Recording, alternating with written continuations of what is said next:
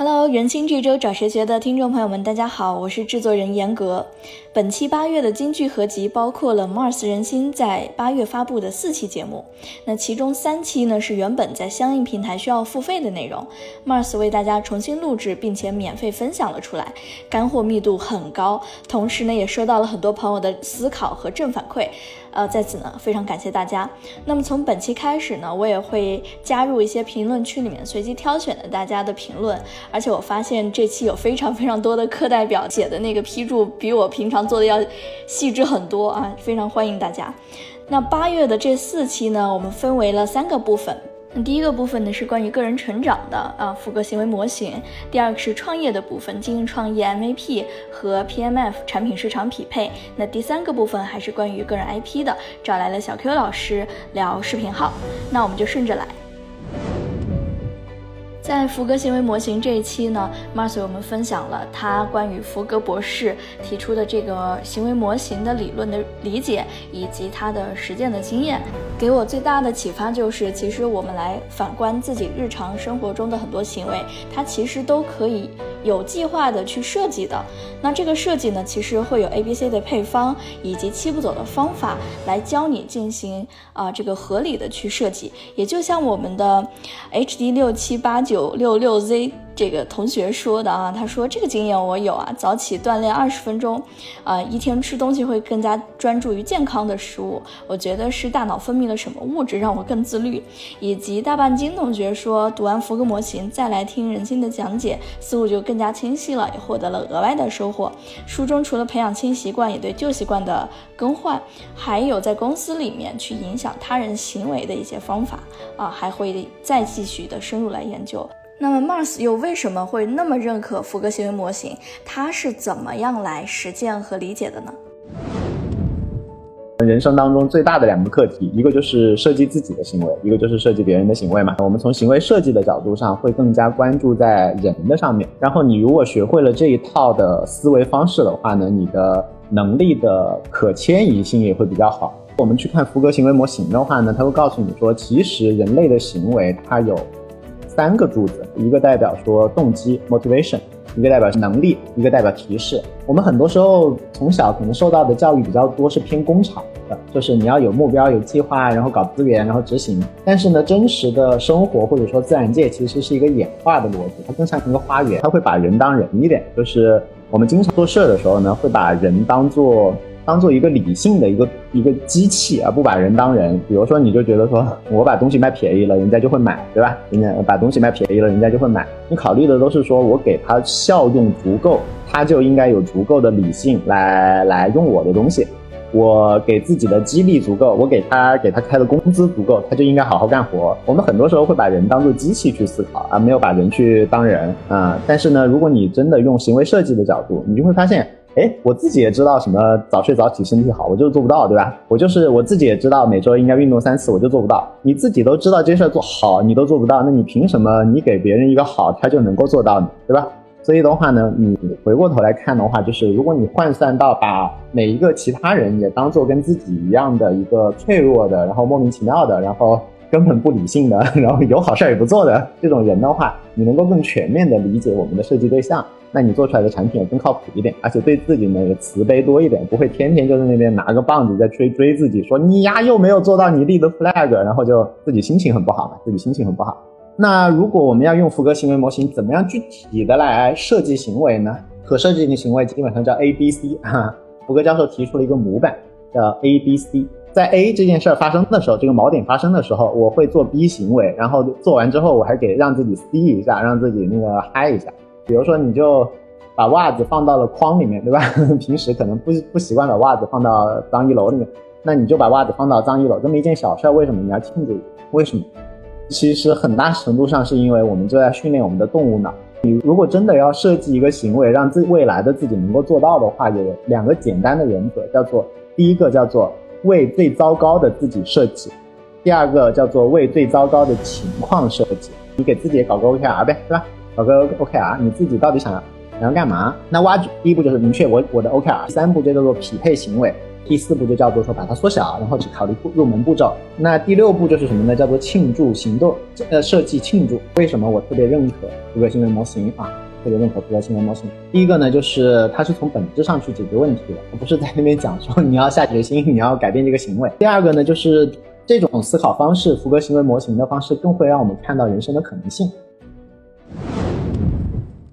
那第二个部分，我们来到创业啊，关于精益创业和 MAP 这一期给我印象特别深的是，Mars 讲到他今夜酒店特价的创业故事，然后用具体的实操的案例为我们分享了关于精益创业和 MVP 的具体的理解，以及他该怎么样来去设计。而且很多人对于精益创业和 MVP 的理解可能会觉得我要如何来不犯错，但其实 Mars 给了我们另外一个思考，是说不是说不能犯错，而是如何把六个月犯的错有没有可能一个月去犯完，然后一千万买到的教训能不能五十万买到，这才是精益创业和 MVP 的价值。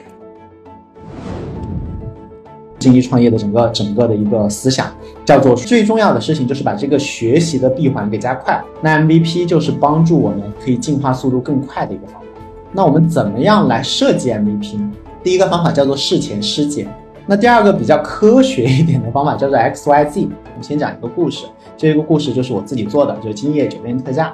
我们今夜酒店特价创业是在两千一一年，两千一一年的时候，那个时候的话，移动互联网刚刚兴起，那么我们做了一个 APP，什么 APP 呢？就是把酒店里的剩的空房间拿出来便宜卖，这么一个 APP。如果重新来做今夜酒店特价的话，它真正重要的事情，战术层最应该改进的一件事情，其实是不是说我们一开始要做对判断，那神才能把所有事情做对，做不对的，而是应该想的事情是。六个月犯的错误有没有可能一个月可以犯完？一千万买的教训，能不能五十万买到？那具体什么叫精益创业啊？大家经常把精益创业等同于 MVP 啊，但是 MVP 其实只是精益创业里面的一环而已。那我简单来讲，精益创业就是认为说，所有的从零到一的创业公司，最重要的一件事情不是做东西，而是学习。学习什么呢？学习经过验证的认知。创业部分的第二期 PMF 产品市场匹配，那在这一期里面 m a s 我们分享了为什么 PMF 那么重要，它是一个公司成败的关键。而且我原来发现说，百分之八十的公司其实从来没有找到过 PMF，也没有造出过真正有人要的产品。那这个 PMF 为什么是一家公司的转折点，以及在 PMF 之前和之后，公司应该以什么样的策略来应对？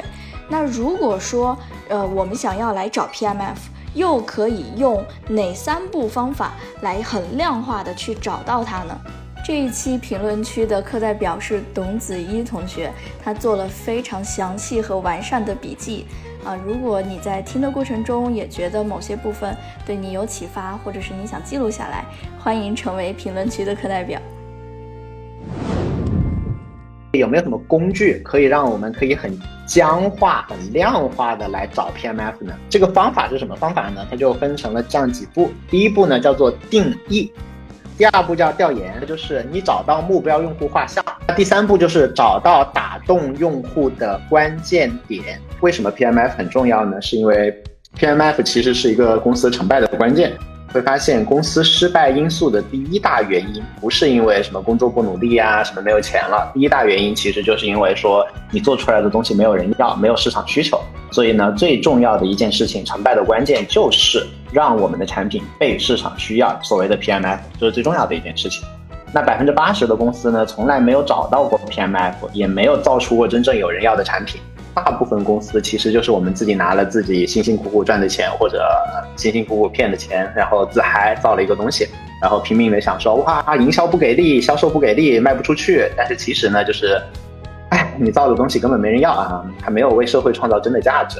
第二个说 PMF 很重要的一个原因呢，是因为 PMF 是公司最大的一个战略战术的转折点。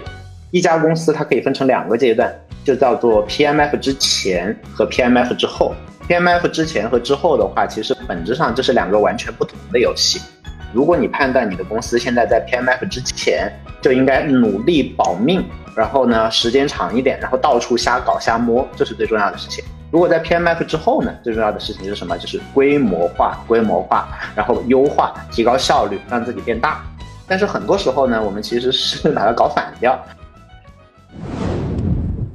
好，那八月的最后一期关于个人 IP 的部分，Mars 找来小 Q 老师聊视频号，哇，然后就发现这个十四年的老鹅能够为我们带来了非常多的内部的消息和他对视频号红利的理解，以及怎么样来挖掘这个红利。然后给我印象特别特别深的是，原来视频号红利真的就是眼下了。快来听听看小 Q 老师是怎么说的吧。今天邀请小 Q 过来的话，是因为我跟他认识非常多年了，他在腾讯待了十四年。然后今天晚上主要是聊视频号可以怎么搞，然后有没有什么内部的消息、内部的机会。我个人做 IP 维度的话，肯定要做全网，也就是说，嗯，抖音和视频号要并行去做，只是说侧重点在视频号更更多一些。那同时呢，也要不乏去探索快手和小红书、知乎这样的平台。去摸索哪些内容更适合这样的平台。呃，同样内容的话，其实我们看到呃非常大的反差和 gap，啊，这就是一个你不去试是不知道这样的一个内容的机制的。第二，从我自己去研究这个生态来说的话，肯定会研究视频号更多一些，是因为视频号当下有红利，且让那些外部的这个抖快的 MCN 和达人商家不太容易快速进来，因为他已经是既得利益者，他要放弃很多选择。那你刚刚说红利有有什么红利呢？第一点的话，从内容维度，就是你做什么样的内容能出圈。呃，首先抖音已经卷得非常厉害了。你看，像交个朋友，已经他把行业的卷的高度拉到最极限了，并不是所有公众号大 V 都适合做啊视频号，所以这也是也是一个红利。就是公众号头部的继承利益者，他们靠文章靠分销就能获得非常好的收益了，他就未见得要搭新的一个班子去做这件事的尝试。而我遇到的大部分头部大号。都不具备这样的迁移能力。我们说一下数据啊，就是其实现在的每天的生产的视频号的数据和抖音的日产播数据是差两个数量级的。哦，视频号供应端要少两个数量级。对，你要知道，DAU 只差是一个数量级的维度，差两维多而已。所以你知道这个 gap 是巨大，意味着为什么能给你更多流量，给我们也多一点流量？因为没人生产内容，对吧？就是内容的供给不足。哦，这其实是一个巨大的一个。确实是一个残酷的现实啊，或者说其实也不太好去外面去宣传这件事情。再换一个维度的话，就是本身抖音的维度内容质量是非常高的。